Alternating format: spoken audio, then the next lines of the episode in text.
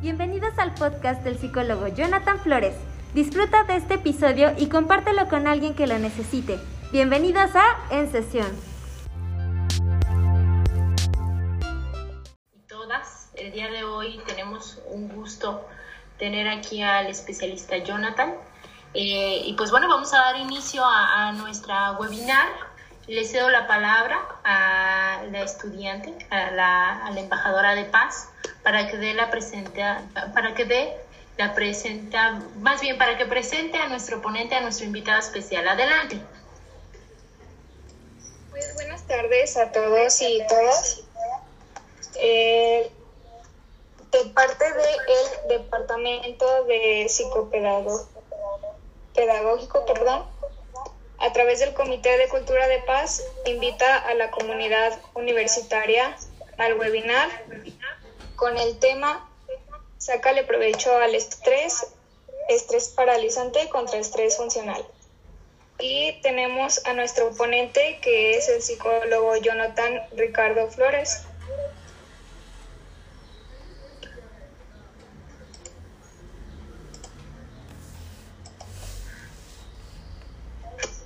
Para esta reunión quiero pedirles a todos que por favor tengan su micrófono apagado en todo momento. Es muy importante que se registren en la asistencia que se va a compartir una liga en la línea del chat. También si lo desean pueden mantener su cámara encendida. Por favor eviten compartir pantallas personales y al final de cada de la presentación se va a otorgar un tiempo para preguntas y respuestas. El psicólogo Jonathan Ricardo Flores Ahumada es fundador y director del SAP México, la Clínica de las Emociones. Actualmente se desempeña como psicólogo clínico y tanatólogo en SAP México, la Clínica de las Emociones. Es asesor en el programa de certificación en psicología clínica para la Sociedad Mexicana de Ciencias Interdisciplinarias SC Imparte conferencias para universidades públicas, privadas y para diferentes asociaciones y organizaciones privadas. Es catedrático para distintas universidades en las áreas de psicología clínica, antropología, neurociencias, desarrollo organizacional y neuromarketing. Funge como asesor experto en los programas de radio Cosa de Dos y Visión Mexiquense. Es capacitador en el Hospital Psiquiátrico Adolfo M. Nieto. Y nos va a presentar el tema Sácale provecho al estrés, estrés paralizante contra estrés funcional. Le cedo la palabra al psicólogo Jonathan. Ok, les agradezco mucho. Eh, mil gracias. Eh, Buenas tardes a, todos que están aquí, que nos están acompañando. Gracias por el tiempo que se han dado. Quiero agradecer a la Universidad Tecnológica de León, al Comité de Cultura de Paz por la invitación, a la psicóloga Rita, a la, a la licenciada Reina, gracias por, por hacer posible este tipo de eventos. Estoy eh, muy emocionado de poder compartir con ustedes, estoy muy, muy contento de, de, poder hablar de este tema. Eh, se habla de un estrés funcional y se habla de un estrés paralizante. Entonces, eh, estoy muy contento y también estresado porque de la emoción.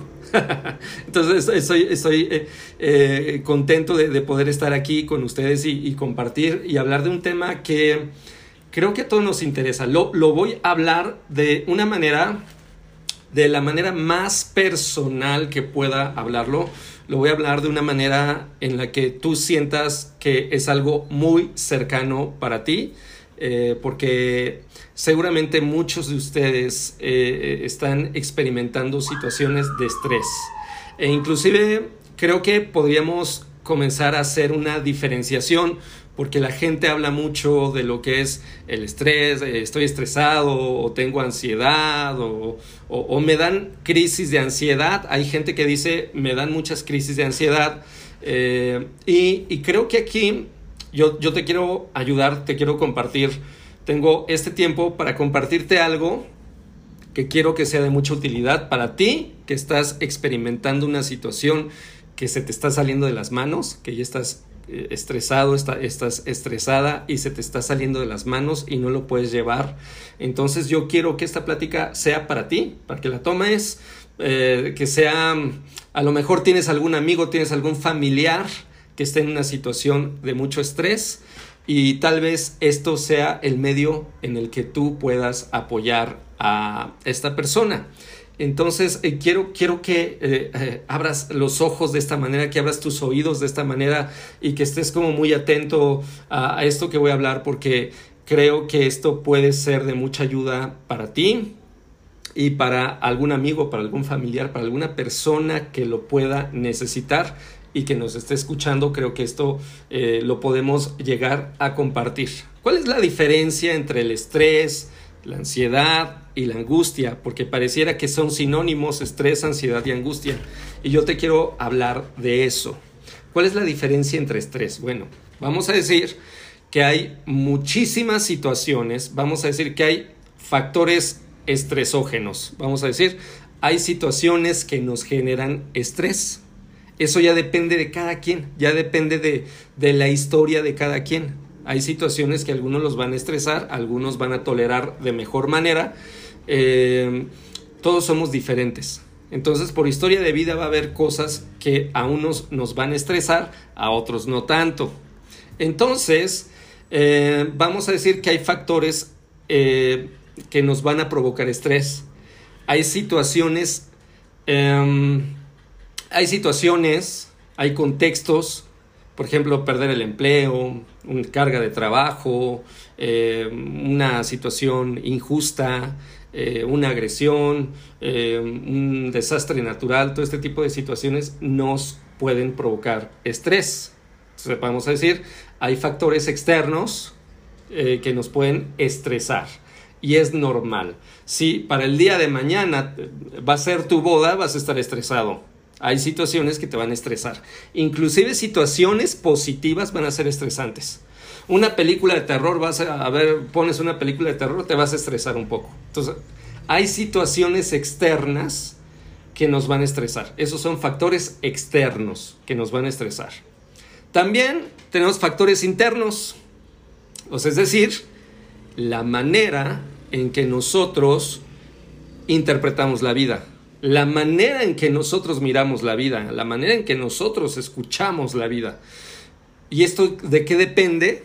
Depende mucho de tu crianza, de tu historia de vida. Por ejemplo, para algunos de repente crecieron con, con papá, con mamá, diciendo es que la situación económica está terrible y siempre era lo mismo y, y hablaban de eso y es que qué horror y el trabajo y si lo pierdes y si esto y si lo otro.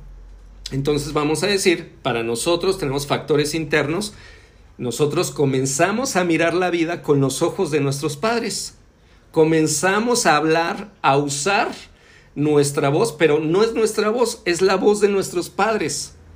Entonces hablamos con la voz de nuestros padres, miramos con los ojos de nuestros padres inicialmente. Entonces tenemos esta manera de ver la vida, esta manera de interpretar la vida. Entonces para algunos va a ser, no, es que la situación económica, no, es que la situación laboral, no, es que el amor, no, es que el otro, es que el vecino, es que esto. Entonces va a haber situaciones internas, porque se formaron esquemas mentales en torno a la crianza. Vamos a decir que también tu papá, tu mamá, a lo mejor eran muy hostiles eran personas muy hostiles, eran personas eh, que eh, particularmente eran amenazantes y te daba miedo. Y entonces dices, no, no, no, yo, mejor me quedo callado, mejor no digo nada porque nada más protestaba tantito y entonces venía un exabrupto de mi papá, un exabrupto de mamá y entonces hay situaciones que yo digo, uy, particularmente eh, las discusiones o, una autoridad que luzca intimidante me activa y me predispone a estresarme. Entonces, eh, hay, muchísimas eh, situaciones que nos estresan, hay factores externos, hay factores internos, ya, ya expliqué ambas situaciones, y hay una combinación. Entonces, imagínate, pues cuando, cuando, si de por sí hay un factor estresante, externo, vamos a decir, tienes un jefe muy autoritario y tienes una historia de vida en donde tus padres eran hostiles contigo, pues entonces el estrés que vas a estar experimentando va a ser muy intenso por esta combinación de factores externos y factores internos. Em, bueno, entonces, ¿pero qué es el estrés entonces? Ya vimos situaciones que te estresan, situaciones que están dentro de ti por tu manera de pensar, por tu manera de procesar la vida, tu manera de ver la vida, o factores externos, que es decir, la situación no es, no es cómo piensas la vida, sino hay situaciones que están sumamente complicadas, como lo de la pandemia, todo nos estresó, a todos nos angustió, entonces el, asunto este eh, pues termina siendo muy complicado y hay factores externos que nos van a favorecer la aparición del estrés. Em, y bueno, el estrés como tal es una reacción fisiológica a un evento amenazante. ¿De acuerdo? Si alguien está tomando notas o algo así, creo que esta puede ser la definición. El estrés es la reacción de nuestro cuerpo, una reacción fisiológica a una situación, a un evento amenazante, a un evento que nos amenaza. Y esta um, definición es amplia. ¿Por qué? Porque a lo mejor tú dices, hablando de factores estresantes internos, para mí, yo, para mí, lo máximo, para mí fue un sueño haberme casado. Para mí vale muchísimo haberme casado. Fue una cosa maravillosa. Fue uno de mis logros más impresionantes. A mí, ¿no? A mí me resulta esto. Entonces, dices, y yo me casé y, estuvo genial. Y esto me importa mucho porque aparte de todo, estoy, eh, amo mucho a mi pareja. Y ya. Pero entonces, como hay un factor interno y hay una predisposición, resulta que tu pareja te pide el divorcio SAS. Entonces esto significa demasiado para ti, significa mucho, y entonces hay una persona que te dice, amenaza, amenaza la manera en que has visto la vida, amenaza el cómo te has construido. Tú dices, yo me veo al espejo y me veo como esposo de alguien, me veo como esposa de alguien, y me siento tan feliz. Veo que veo en la sala el cuadro de la boda, veo las fotos con, nuestros hijos y, vemos cómo eh, en Instagram la gente pone, ustedes son la pareja ideal, son mi ejemplo. Y entonces de repente hay un evento que te amenaza todo eso. Pues entonces hay una respuesta fisiológica, hay una respuesta de tu cuerpo y hay una respuesta psicológica también, ¿no? Que es amenaza todo lo que has construido, amenaza tu sentido de vida. Y hay una respuesta de sufrimiento, hay una alteración, hay, una alteración, hay, una señal de alerta, ¿no? comenzamos a experimentar taquicardia, palpitaciones, hormigueo en brazos, piernas, alteraciones en la presión arterial, eh, dolores musculares, hay gente que comienza a desarrollar colitis nerviosa, gastritis, hay, muchos efectos fisiológicos a partir de la situación de estrés, eh, principalmente orientados a huye de esa situación, huye de esa situación o enfréntala, ¿no? Entonces, eh, pero hay situaciones que son muy complejas, que no se van a solucionar huyendo, hay situaciones que son muy complicadas, que no se van, que, que afrontar lleva, no va a ser inmediato, lleva cierto tiempo. Entonces, eh, esa es la definición del estrés. Ahora, eso es el estrés. Esa, el estrés es una respuesta fisiológica ante un, una situación, un evento amenazante. ¿Vale? Entonces, si hay un incendio, eh, tu cuerpo va a responder para que salgas corriendo de ahí, para que estés en alerta. Si ves, eh, vas caminando en una calle oscura y ves gente sospechosa, inmediatamente hay algo, hay una respuesta fisiológica y dices, tengo que salir de aquí, tengo que irme por otra parte, esto no es seguro, tengo una mala espina, tengo una corazonada. Es, es una respuesta fisiológica, ese es el estrés. Eso es el estrés. Estar estresado y la ansiedad no es lo mismo.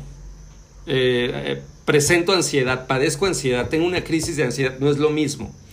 Estrés es una respuesta fisiológica ante un evento. El, vamos a decir, esto depende mucho de las circunstancias, el estrés. Eh, un cuadro de ansiedad va a depender más de un, es un proceso más psicológico. Porque la ansiedad, si quieres encontrar una palabra clave para diferenciar entre estrés y ansiedad, la palabra clave de ansiedad sería, la ansiedad es una focalización. La ansiedad es una focalización, yo me estoy focalizando, me estoy enfocando en una cosa que me absorbe la vida. No puedo pensar en otra cosa. Estoy pensando en mis problemas económicos. Estoy pensando en por qué mi pareja no me contesta el WhatsApp o, por qué ella me dejó en visto, por qué me está ignorando. Estoy pensando en que, me, en que puedo perder el empleo. Estoy pensando en que eh, mi vecino me cae muy mal y, y este y no me gusta que estacione su coche en mi entrada y, y, quiero hacer algo, poncharle las llantas. Entonces estoy enfocado en eso, tan enfocado que me distraigo de todo lo demás. Todo lo demás ya no existe, estoy focalizado en eso. Es una preocupación excesiva. Estoy, por ejemplo, en una hipocondría, es una preocupación excesiva orientada a la posibilidad de estar enfermo creo que estoy enfermo y entonces me la paso todo el día buscando en Google, leyendo sobre enfermedades, viendo videos, checando especialistas, checando remedios, estudios y estoy totalmente enfocado en aquello que me preocupa. Cuando me preocupa lo de la enfermedad, lo del vecino, lo de la pareja, y me preocupa la vida misma, me preocupa todo eso, le vamos a llamar ansiedad generalizada. Ese es un cuadro de ansiedad generalizada. Entonces, eh, la ansiedad es una focalización. El, tema de la ansiedad es una focalización. Y esa focalización nos va a traer una respuesta de estrés, una respuesta, obviamente, palpitaciones, taquicardia, eh, como que siento que me ahogo, dolores musculares, eh, problemas gastrointestinales, mareos, ver lucecitas, etcétera, etcétera, etcétera. Hay muchísimos síntomas físicos que se pueden detonar a partir de un cuadro de ansiedad, pero la ansiedad es una focalización a partir de una preocupación. Ahora, aquí la ansiedad, el, asunto de la ansiedad es que eh, hay una conciencia de, sabes lo que te preocupa, sabes lo que te está quitando el sueño, porque está totalmente presente ahí. Ese es un cuadro de ansiedad. Ahora, espero que esté quedando clara la, la diferencia entre estrés y ansiedad. Ahora, la, angustia, ¿qué es la angustia? De, repente hay gente que le ha experimentado ataques de pánico. Los ataques de pánico como tal eh, son, tú puedes estar muy bien, puedes estar en la combi y de repente sientes algo, en, no sé, sientes un hormigueo o sientes una palpitación y te comienzas a sentir raro. ¿qué, ¿Qué me pasó? ¿Qué sentí? Y comienzas a decir, ay, no sé, como que siento que me falta el aire, como que me está faltando, me estoy sintiendo raro, como que me está faltando el aire, como que tocas el corazón y dices, estoy, está palpitando demasiado, eh, tengo hormigueos. Y entonces estos síntomas comienzan a crecer, a crecer, a crecer, de tal forma que hay un proceso psicológico importante ahí. Los síntomas empiezan a crecer pero tú comienzas a sentir que te mueres. Comienzas a sentir que te, o sea, estás en la cuna y te quieres bajar, echarte a correr, quieres gritar. O sea, algo te está pasando, no te lo explicas, dices, me voy a volver loco, me, me, me voy a desmayar, estoy corriendo peligro, algo malo me está pasando, pero no sabes qué es lo que te está pasando. O sea, dices, no, no, no, no estoy preocupado por algo, no estoy triste por algo. Aquí en la angustia hay una falta de conciencia. No sabes de dónde vino esto. Si yo estaba bien, estaba en el cine, ¿no? Estaba en una reunión familiar y de la nada, ¡pum!, brotó esto, un ataque que no duró más de 15 minutos, pero fue muy brutal, experimentaste demasiado malestar, te sentiste muy mal, entonces sentías que te morías y ese ataque ha hecho que digas ya no quiero salir porque me va a volver a pasar en cualquier momento. Ah, y a veces lo más probable es que este ataque te favorezca la aparición de agorafobia, que es decir, yo ya no quiero salir de mi casa.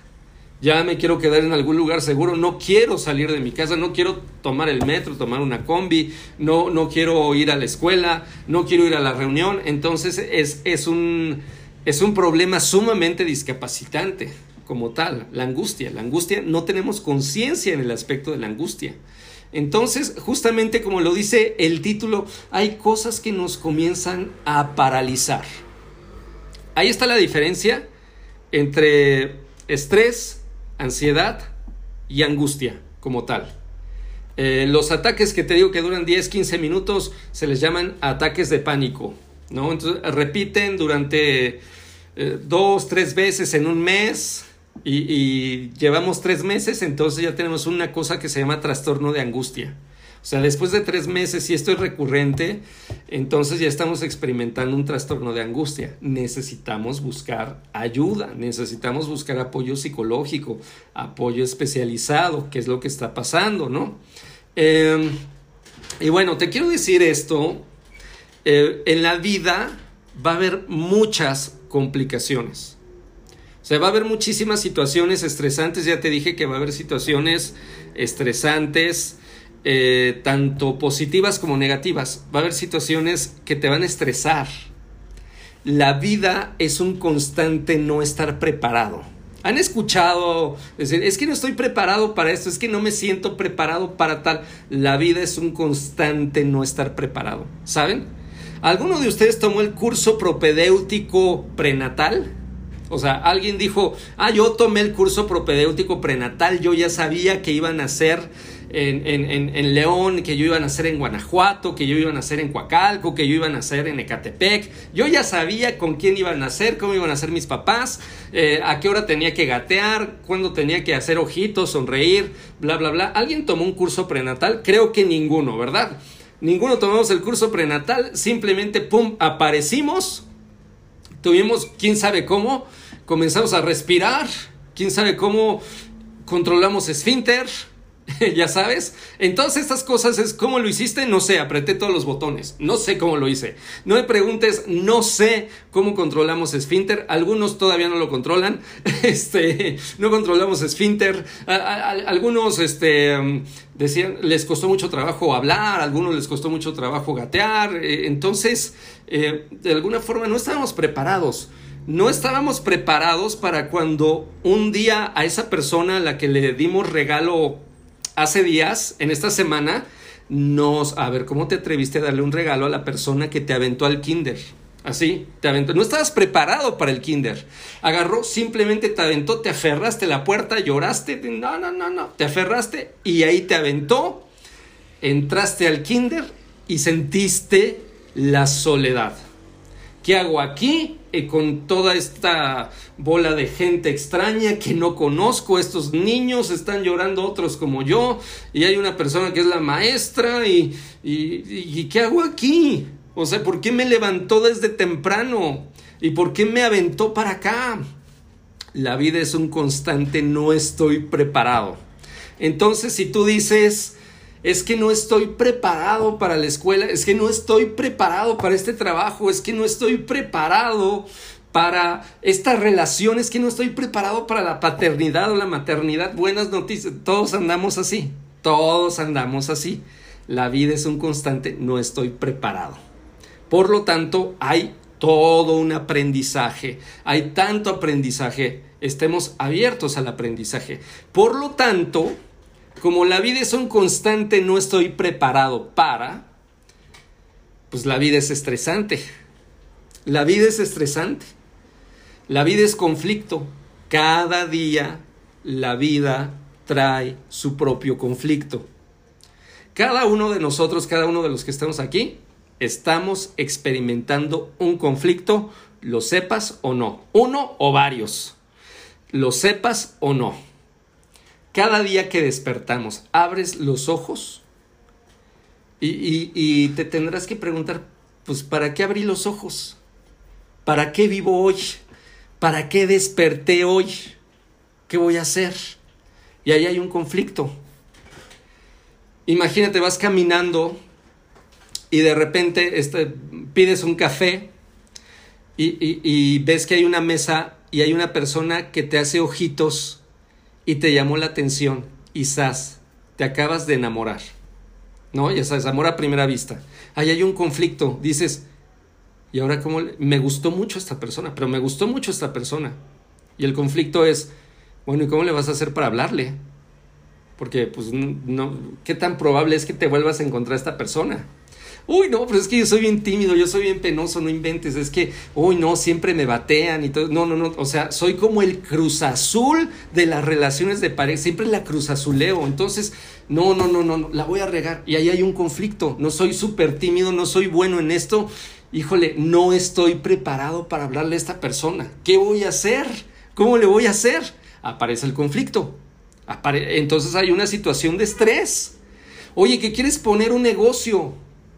Y hay conflicto. Y si el negocio no funciona, si te sales de tu trabajo y de repente no tienes clientela o de repente, este, no sé, en una de esas eh, no llevan bien tu contabilidad y te meten a la cárcel por evasión fiscal o alguna situación así, este, no sé si, si de repente el, el personal con el que vas a colaborar, los empleados que contrates te roban y hacen algo y, y te va mal y tu negocio lo cierras hay un conflicto, siempre aparece un conflicto. Es que quiero ser papá, quiero ser mamá, eh, y, y, bueno, y, si el bebé crece y en una de esas no se lleva bien contigo y dice, papá, tú has sido un mal papá o has sido una mala mamá y no te voy a hablar y es, un bebito un tanto conflictivo que crece y, dice, no quiero saber nada de ti y toma distancia de ti, se pelea contigo o en una de esas, peor aún, peor aún amigos, en una de esas cae enfermo, le pasa algo, tiene un accidente, lo secuestran, lo raptan, tiene una enfermedad y tienes que sepultar a tu propio hijo. ¿Qué vas a hacer? La vida te representa todo esto. La vida es conflicto. En la vida hay complicaciones.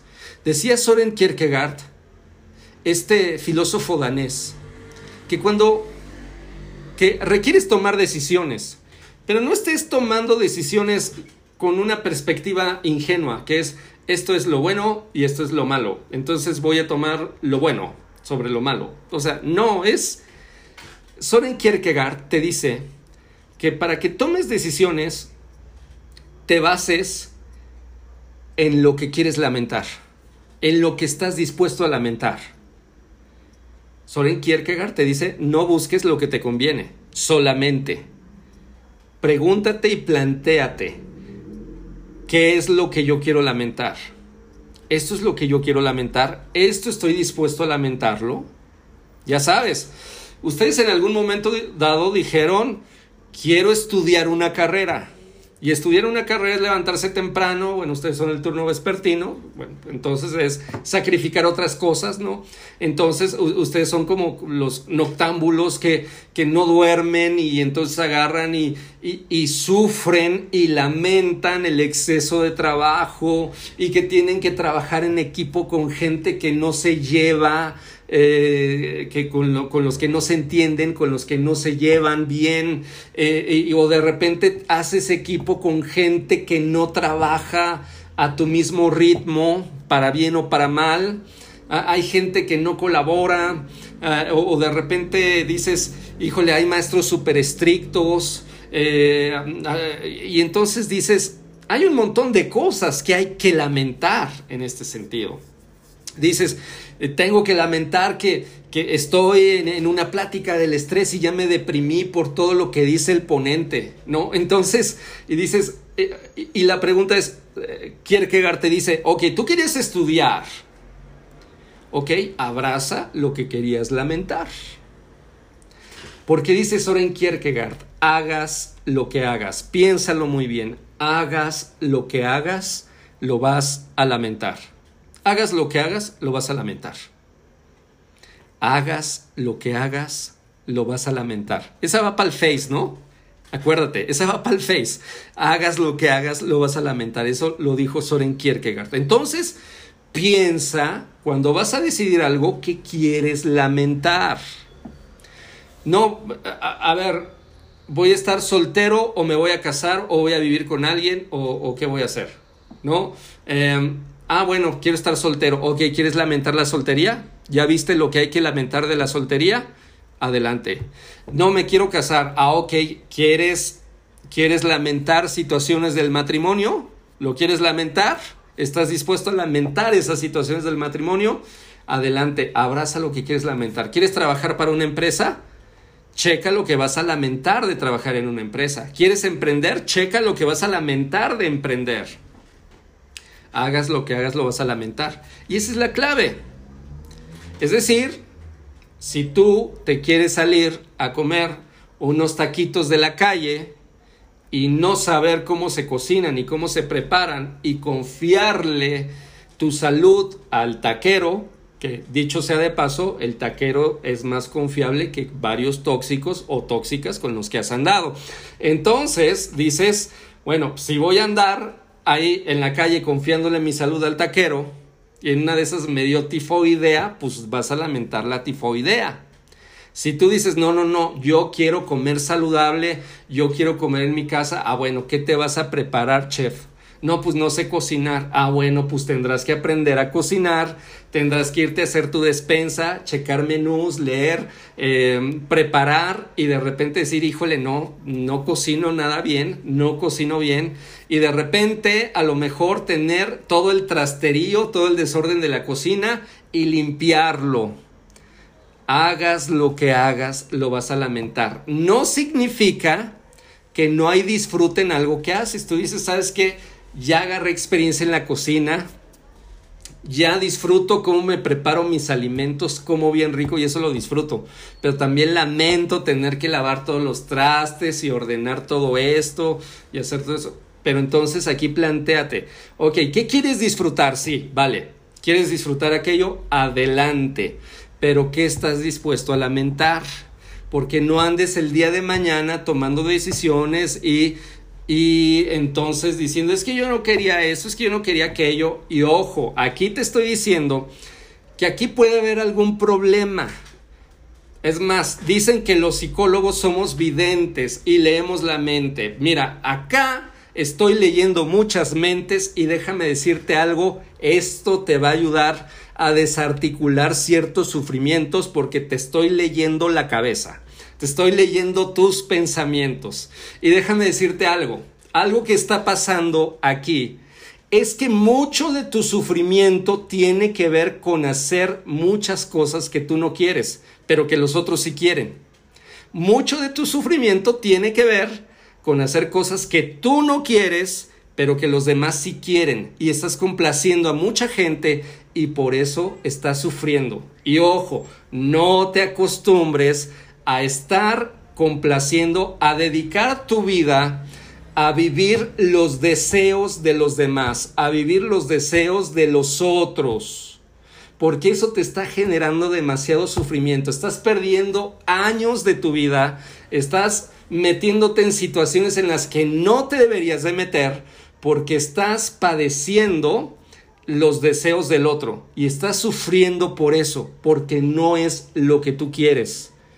Ojo, algunos van a decir, la verdad es que yo no tengo idea de lo que yo quiero, ni siquiera sé lo que yo quiero. Yo no sé qué es lo que yo quiero. Mm, habrá que descubrirlo, habrá que checarlo. Algunos dicen, es que lo que yo quiero no me atrevo. Habrá que discernir, habrá que pensar. Lo que yo quiero, lo que yo quiero es, habrá que ser valientes.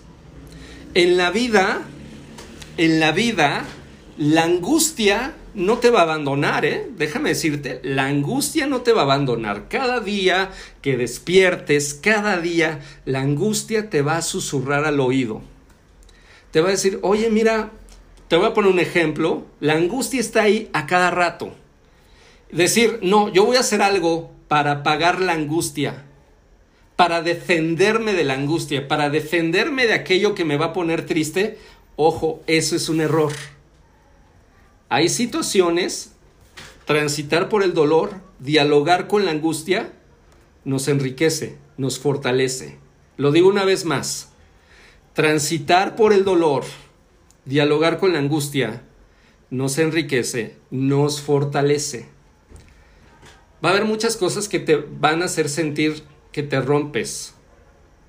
Van a hacer sentir que te rompes, que te rebasan, que van más allá de ti. Procesa el dolor, deja que te duela. Inmediatamente nosotros nos queremos nos queremos evadir. Y hay una palabra que se llama enajenación. Yo no quiero estar ahí, yo no quiero ser parte de, yo quiero volverme ajeno y volverme ajeno de mí mismo. Entonces yo me quiero salir de ahí. La gente para combatir lo que le duele, para combatir la angustia, no quiere pensar en eso. Y entonces comienza a colocar posiciones, se comienza a colocar en posiciones que te van a generar mucho sufrimiento. Comienzo a consumir alcohol, comienzo a consumir drogas porque me evado. Comienzo a volverme un trabajólico, comienzo a trabajar demasiado para evadirme, para no pensar en eso y sentirme productivo. Entonces me la vivo en el trabajo y quiero evadir aquello que me duele, aquello que me lastima. Entonces eh, soy una persona que me cortaron, terminaron la relación conmigo y luego, luego me aviento a los brazos de alguien. ¿No? Y te llamas Jennifer López, ¿no? Entonces, eh, ¿por, ¿por, qué? Porque me duele y quiero, quiero evadir el dolor. Y, y, entonces estás colocando posiciones que te van a generar mucho sufrimiento, porque nos estamos evadiendo. Nos estamos evadiendo, estamos diciendo, no, no, no, no, no quiero dialogar con la tristeza, no quiero dialogar con la angustia, no quiero afrontar todos los retos que representa que mi vida va a cambiar. Entonces, eh, nos evadimos, nos enajenamos, a veces agarramos discursos delirantes, a, veces este, discursos delirantes así de no, no, no, eh, va a ocurrir algo y vas a ver de repente, yo lo voy a decretar y el universo me va a recompensar y va a ocurrir todo eso y de repente nos estamos evadiendo, nos estamos evadiendo ante muchísimas situaciones, ante muchísimas cosas. Entonces, nos enajenamos y esa enajenación, ojo, por mucho que le cierres los ojitos a la realidad, la realidad te va a alcanzar. Cuando tú no enfrentas aquello que debes enfrentar, tienes la oportunidad de crear o te vas a enfermar. Aquello que estás negando, aquello que estás reprimiendo, aquello que estás desconociendo de ti, va a surgir en forma de síntoma va a surgir en forma de algo psicológico, en, forma de una complicación psicológica, va a surgir a manera de un conflicto que no resuelves, porque ya llevas cinco años con el mismo problema, cinco años diciendo es que siempre la gente me traiciona. Tengo buenos amigos y siempre me traicionan, siempre me salen con algo. Es que ¿por qué siempre me encuentro gente que es infiel? Gente que siempre pone el cuerno. Es que ¿por qué siempre me encuentro con gente que es posesiva, que es celosa? Y entonces comenzamos a experimentar todo este tipo de situaciones, ¿no? Entonces, eh, aquello que no resuelvo lo voy a repetir. Lo voy a volver a vivir, lo voy a volver a vivir. Y hay gente que lleva dos años, tres años, cinco años, diez años, veinte años repitiéndose, viviendo lo mismo una y otra vez, batallando con los mismos problemas, batallando con las mismas situaciones. ¿Por qué? Porque no quieren transitar por el dolor y no quieren dialogar con la angustia. Entonces, y nosotros somos expertos en querer matar la angustia, pero déjame decirte algo, la angustia, la angustia eh, la angustia no es mala. Dialogar con la angustia te permite revitalizarte, te permite conducir tu deseo, darte cuenta que deseas, darte cuenta que eres una persona creativa, que puedes crear. Y cuando hablo de crear, que puedes transformar aquello que necesitas, aquello que no hay en algo que hay. Entonces, por eso decía Jacques Lacan que amar es dar lo que no se tiene doy lo que no tengo porque lo estoy creando. Eso es el amor. El amor es un acto creativo. va de nuevo, porque ahí alguien despertó y dijo, ah, esa me gustó, esa frase me gustó, va para el Face, va. Entonces va de nuevo. Lacan decía que amar es dar lo que no se tiene. Amar es dar lo que no se tiene. Es decir, doy aquello que no tengo porque lo estoy creando. Aquello que no está, lo estoy creando. Estoy dando, y, por eso el amor es un acto creativo. El amor es un acto creativo. El amor no es un acto repetido. Por eso decía Platón que al encuentro con el amor, el hombre más sencillo se iba a volver un valiente o un poeta. Al encuentro con el amor, el hombre más sencillo se iba a ser un valiente, un héroe o un poeta. O sea, es decir, pues, ah, te voy a dedicar esta canción porque me gustó, está bien, pero componerle un poema a alguien, crear una canción para alguien, no, hacerle un monumento a alguien, eh, construir algo para alguien, hacer algo con tu propio proceso creativo para alguien. O sea, y no, me refiero a algo, a dar un regalo, me refiero, nunca he sido fiel, pero ahora voy a ser fiel. No, he, sido, soy una persona súper enojona, impaciente, ahora lo voy a hacer, voy a ser una persona paciente, voy a ser una persona que va a respirar profundo. Por eso, cuando nosotros hacemos el amor, ganamos. Cuando hacemos el amor en ese sentido, crecemos, nos fortalecemos. Cuando damos amor, el, acto de dar amor, el acto de hacer el amor, nos fortalece, nos, limpia, nos enriquece como tal. Nos hacemos mejores, pero siempre y cuando yo haya dialogado con la angustia y me haya dado cuenta que hay algo que me falta. Hay algo que me falta y por eso hay una angustia. Por eso hay una angustia como tal. Porque entonces me vulnero. Vamos por así decirlo. Eh, dice Platón que el amor también es descubrir que hay algo en el otro que te hace falta a ti. El amor es descubrir que hay algo en el otro que te hace falta a ti. Si no te gusta Platón, pues te aviento a Luis Miguel. Dice Luis Miguel, tengo todo excepto a ti. Es decir, dices, tengo una vida genial, tengo una vida fabulosa, una vida maravillosa, me encanta mi vida, pero conocí a alguien y me doy cuenta que hay algo que me hace falta. Hay algo que me hace falta. Y de eso se trata vivir. Hay una angustia. Pones un negocio y dices, ¿y si no tienes clientes? Los clientes del día de hoy no están garantizados. Cuando yo abrí la clínica de las emociones hace 15 años, mi angustia era, ¿y si no tengo pacientes? ¿Y si me quedo sin pacientes? ¿Qué voy a hacer? ¿Va a quebrar el negocio? No, no, no, no sé cómo va a funcionar. ¿Qué, ¿Qué debo de hacer? Entonces dialogué con la angustia y dije, rayos, me puedo quedar sin pacientes, no hay garantías, nadie te va a dar a los pacientes, ni modo que le digas a familiares y amigos, eh, ven a terapia, échame la mano, ¿no? págame unas sesiones, aunque, aunque seamos familiares y amigos, así de cuates, ¿no? No, no, no, ¿Cómo le voy a hacer para que vengan los pacientes?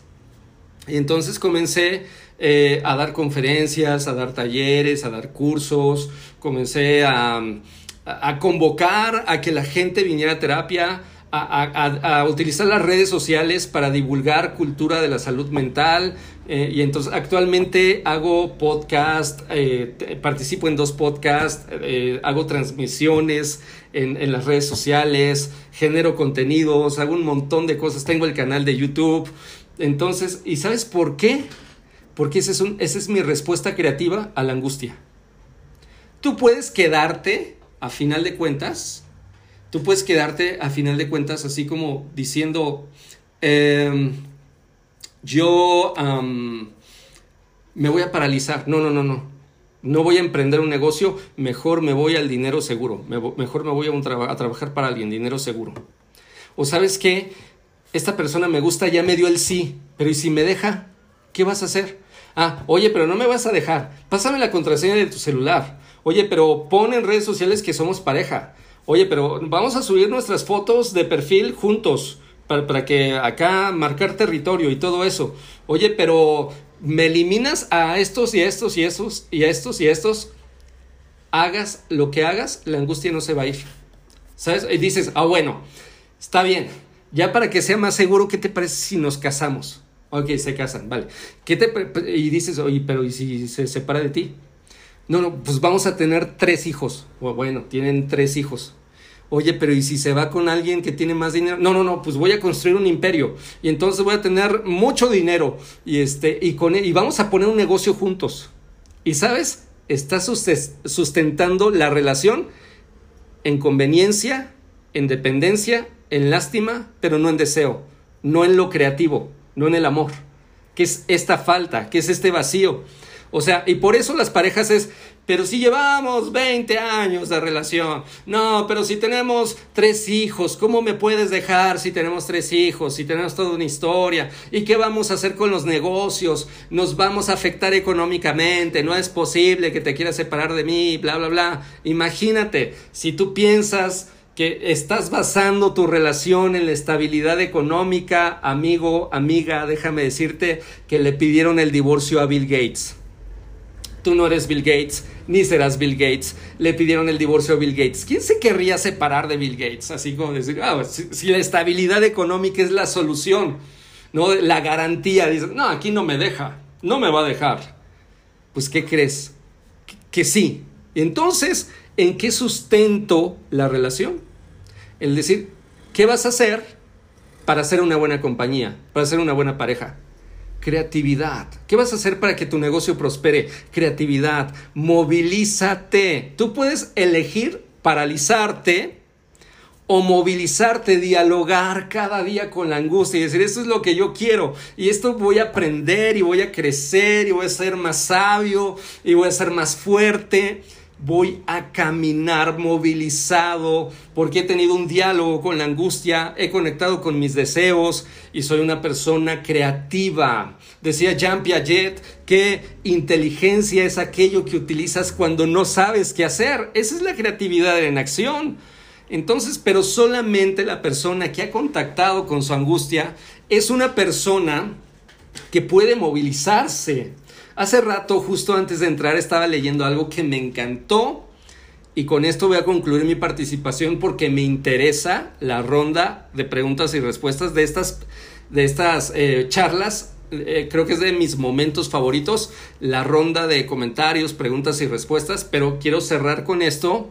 Estaba leyendo eh, justamente una página de psicoanálisis y decía que a final de cuentas nosotros podemos, eh, podemos caminar hacia la muerte o esperar a que la muerte venga a nosotros. Y si tú ves, ahí hay una diferencia. Camino porque estoy viviendo o no estoy viviendo y, y me encuentro paralizado, me encuentro pasivo, me encuentro bloqueado, me encuentro sin hacer nada no viviendo porque no voy a emprender porque puedo perder el negocio, no voy a tener hijos porque qué tal si se pelean conmigo, no voy a tener pareja porque qué tal si me engaña, eh, y qué tal si me encelo, eh, y, y no voy a hacer nada porque, es decir, no voy a vivir, no voy a vivir porque me puedo morir. Y sabes, todos nos vamos a morir. Entonces, ahí está el asunto. La diferencia es cómo estás aprovechando tu vida. ¿Qué estás haciendo con este tiempo? Muchas gracias.